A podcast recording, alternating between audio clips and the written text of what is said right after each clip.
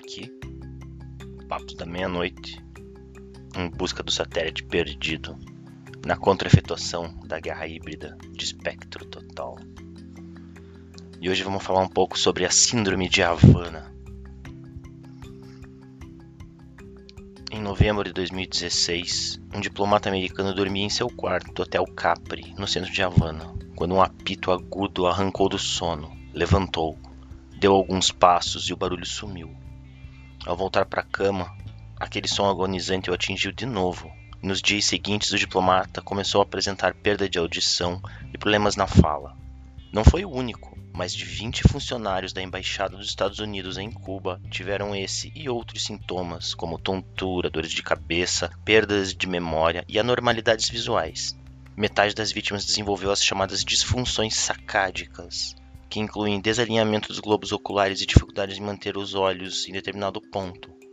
Ninguém mais ouviu tal barulho, só os diplomatas, e em alguns casos as pessoas que moravam com eles.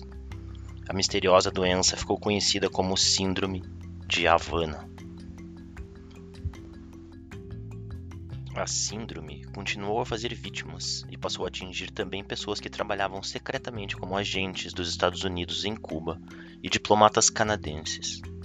Ainda em 2017, um agente da CIA relatou os mesmos sintomas durante uma missão à Rússia.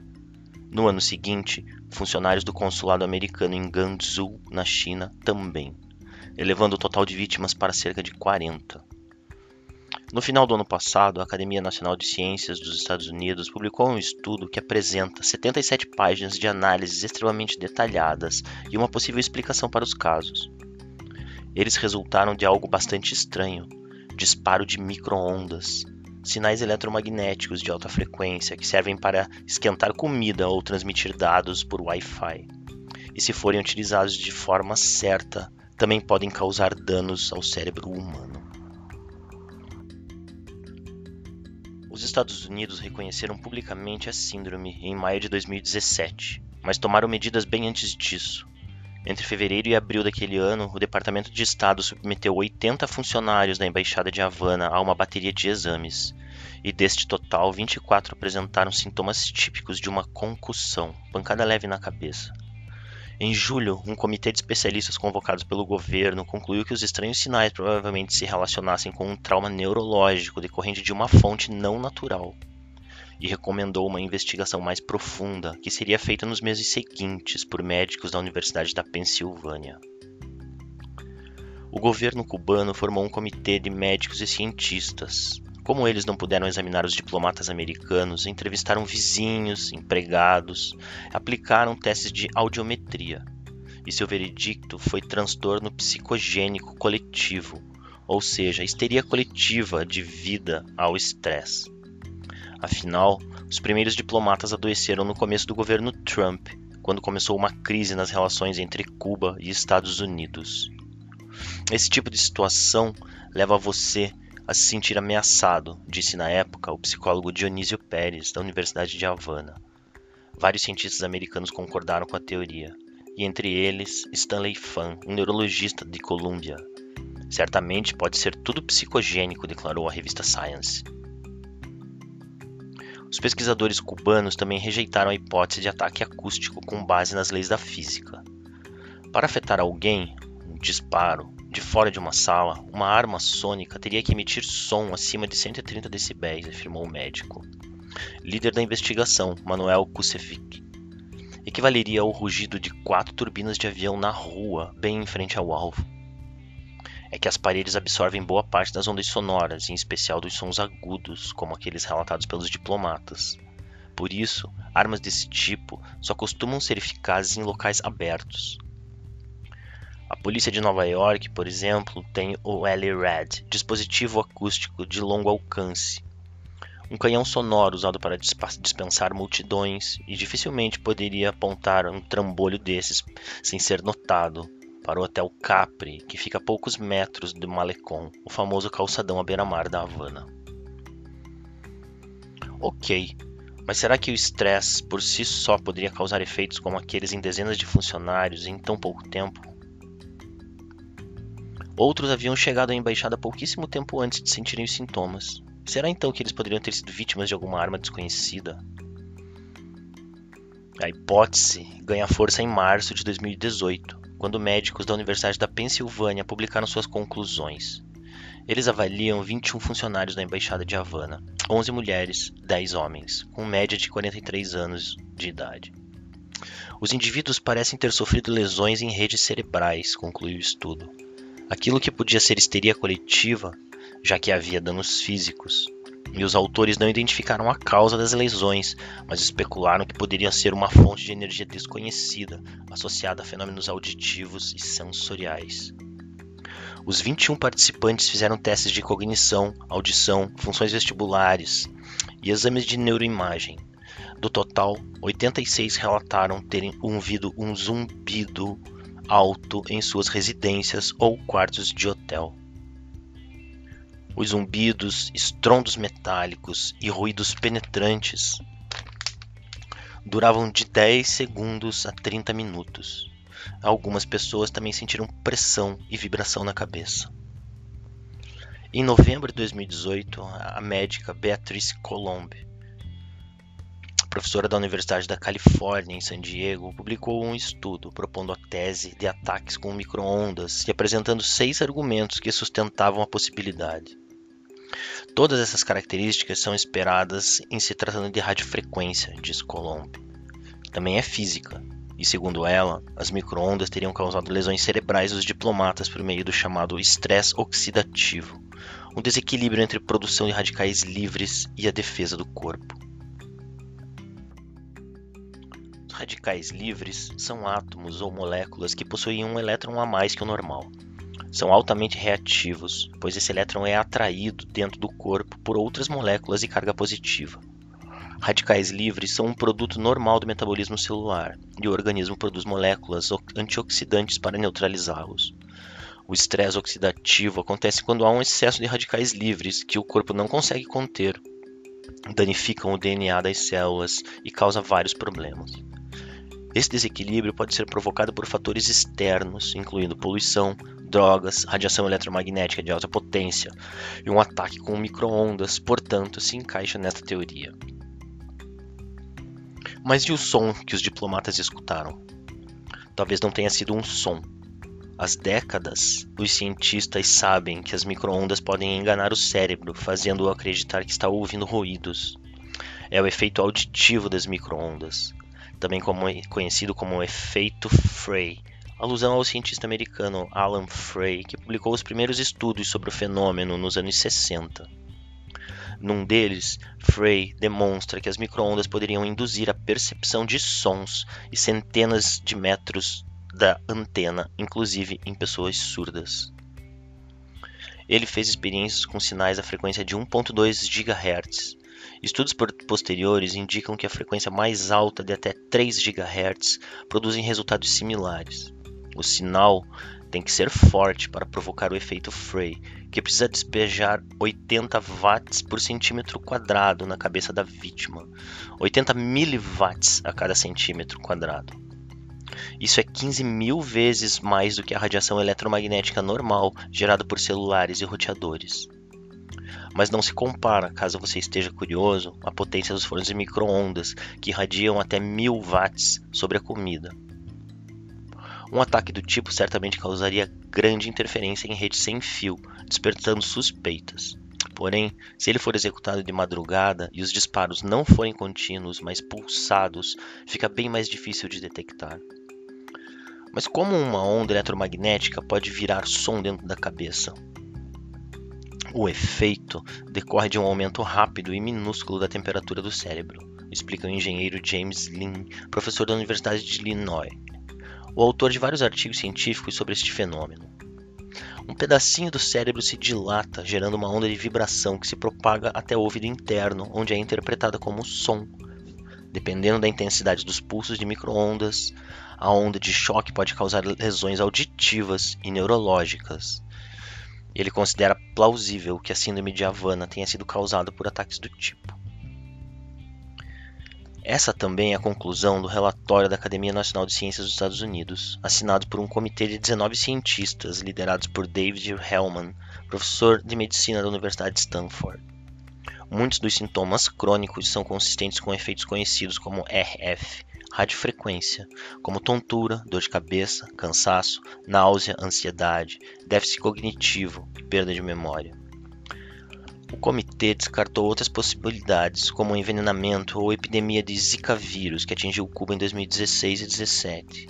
Em geral, a energia RF dirigida parece ser o mecanismo mais plausível, afirma o relatório. Se isso de fato tiver ocorrido, não terá sido a primeira vez.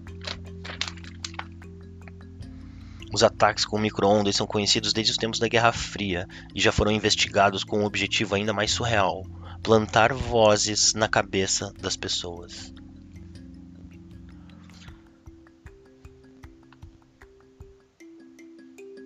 Mark Polimeropoulos acordou assustado. O quarto inteiro girava e ele ouvia um zumbido altíssimo, insuportável, a ponto de provocar náuseas. Mark se levantou para ir a um banheiro, mas perdeu o equilíbrio. Não conseguia ficar de pé sem cair. Era como se eu fosse vomitar e desmaiar ao mesmo tempo, declarou. Tempos depois, a revista americana GQ. Ele estava na Rússia como agente da CIA, a superagência de inteligência americana para a qual trabalhava há mais de 25 anos. Participou de diversas operações, inclusive no Oriente Médio, sem nunca ter sofrido um arranhão. Mas naquele dia 5 de dezembro de 2017, se sentiu indefeso em seu quarto no Hotel Marriott, em Moscou, perto da embaixada americana. Do outro lado do mundo, seus colegas de Havana sentiam os mesmos problemas, mas o caso de Mark foi mais sério. Os danos neurológicos persistiram e precisou se afastar do trabalho. Acabou se aposentando aos 50 anos, em 2019, e logo após ser promovido a subchefe de operações da CIA na Eurásia. Ele diz ter certeza que foi alvo de um ataque de microondas. Existe um precedente entre 53 e 76. Os soviéticos supostamente dispararam feixes de microondas contra o prédio da embaixada americana em Moscou. Os raios ficaram conhecidos como Sinal de Moscou. Aparentemente vinham de um prédio de apartamento situado a 100 metros a oeste do edifício com a maior intensidade emanando de uma faixa até o terceiro ou oitavo andares, em uma frequência de 2.5 a 4 GHz, e a potência chegava a 5 microwatts por centímetro quadrado. Um sinal fraco, baixo, mas estava 100 vezes acima dos níveis normais de radiação eletromagnética em Moscou, o que chamou a atenção dos americanos. A CIA, o Pentágono e o Departamento de Estado não avisaram os diplomatas mantiveram segredo sobre o que julgavam ser uma tentativa de controle da mente por parte do inimigo. Hoje pode soar bizarro, mas era bem o espírito da Guerra Fria entre 53 e 73. A CIA conduziu os projetos MK-Ultra, que investigou o uso de substâncias e técnicas para tentar fazer lavagem cerebral. Em 65, médicos apareceram na embaixada em Moscou para coletar sangue da delegação. Disseram que estavam pesquisando um novo tipo de vírus, mas na verdade eram cientistas da Agência de Projetos de Pesquisa Avançado de Defesa, a DARPA, um braço do Pentágono, e queriam estudar os efeitos biológicos das microondas para saber se o sinal de Moscou afetava humanos. A DARPA expôs macacos a uma radiação similar. E a conclusão, na época, foi que as microondas serviam para alimentar dispositivos de escuta escondidos nas paredes da embaixada, não para tentar controlar a mente de diplomatas. Nos anos 70, o governo dos Estados Unidos finalmente informou os funcionários da embaixada sobre a radiação. Ela não gerou danos à saúde de ninguém, mas motivou uma chuva de processos. As microondas também são usadas em armamentos. É o caso do projeto Medusa, acrônimo em inglês para dissuasão de multidão usando áudio silencioso. Desenvolvido em 2003 pela empresa americana Wave Band Corporation, o dispositivo é feito puramente do efeito Frey, emite um feixe de radiação contra a cabeça das pessoas que escutam um ruído intenso e incapacitante. Chegou a ser testado pela Marinha dos Estados Unidos e é perigoso. Em tese, pode causar lesões cerebrais, como as provocadas pela síndrome de Havana. Os Estados Unidos possuem uma arma de microondas ainda mais potente, que se chama Active Denial System, ADS, e usa um feixe de 95 GHz. Como essa frequência é bem mais alta, com ondas mais curtas, esse sinal eletromagnético não atravessa o corpo nem alcança o cérebro. É absorvida pela camada mais superficial da pele, de 0,4 milímetros e que é aquecida a 44 graus, provocando nas vítimas a sensação de que elas estão pegando fogo. O aparelho que é montado sobre um Jeep foi levado à guerra do Afeganistão, mas supostamente não chegou a ser usado. Outros projetos tentaram ir mais longe. Um documento de 98, o Exército dos Estados Unidos, revelado em 2006 graças à Lei de Acesso à Informação, revela que o Pentágono contemplou o uso de microondas com objetivos mais insidiosos, onde um deles era induzir uma febre de 41 graus. A maioria das pessoas em estado febril se torna muito menos agressiva, diz o documento. Também é possível que a hipertermia por microondas, mesmo com um aumento de apenas 1 grau na temperatura do cérebro, possa interromper a memória de curto prazo, causando desorientação. O exército americano chegou a cogitar até o uso de radiofrequência para inserir palavras na mente alheia. Um prato cheio para a guerra psicológica. Em uma experiência, a comunicação das palavras de 1 a 10 usando microondas foi demonstrada com sucesso, afirma o relatório, sem dar mais detalhes. Esses sons foram inseridos por meio do efeito Frey dentro da cabeça de uma pessoa. O documento diz que o aprimoramento das técnicas abriria uma ampla gama de possibilidades e não se sabe o que foi feito delas. Mas as microondas serviram comprovadamente para fazer mais uma coisa em comum: enxergar através das paredes. É a tecnologia Through Wall Surveillance, TWS, que foi aperfeiçoada nas últimas décadas. Ao contrário dos ataques como o de Havana, que operam numa frequência específica, a TWS atrapalha, trabalha com várias ao mesmo tempo, com pulsos que podem cobrir grande parte do espectro eletromagnético. Elas atravessam um alvo, um apartamento, por exemplo, e são recapturados por antenas colocadas ao redor dele ou seja, funcionam mais ou menos como um raio-x. A TWS consegue olhar através do tijolo, concreto armado, bloco de concreto, gesso, madeira e fibra de vidro. Só não penetra em metal maciço. Serve para localizar pessoas soterradas durante operações de resgate, ver o que está acontecendo em situações com reféns e xeretar atividades de funcionários estrangeiros. Talvez tenha sido essa a verdadeira intenção em Havana: espionar, não machucar. Em fevereiro desse ano, o New York Times revelou, citando fontes internas do governo americano, que a CIA decidiu criar uma força-tarefa para investigar o caso. E é possível que agora ele seja elucidado de uma vez por todas. Ou, talvez, a iniciativa sirva para algo bem diferente ajudar os americanos a aprender novas técnicas e melhorar os próprios ataques de microondas. É, Aqui, Papos da Meia-Noite.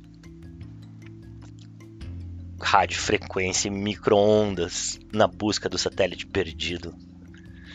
E não deixa ninguém colocar coisa da sua cabeça, não, hein?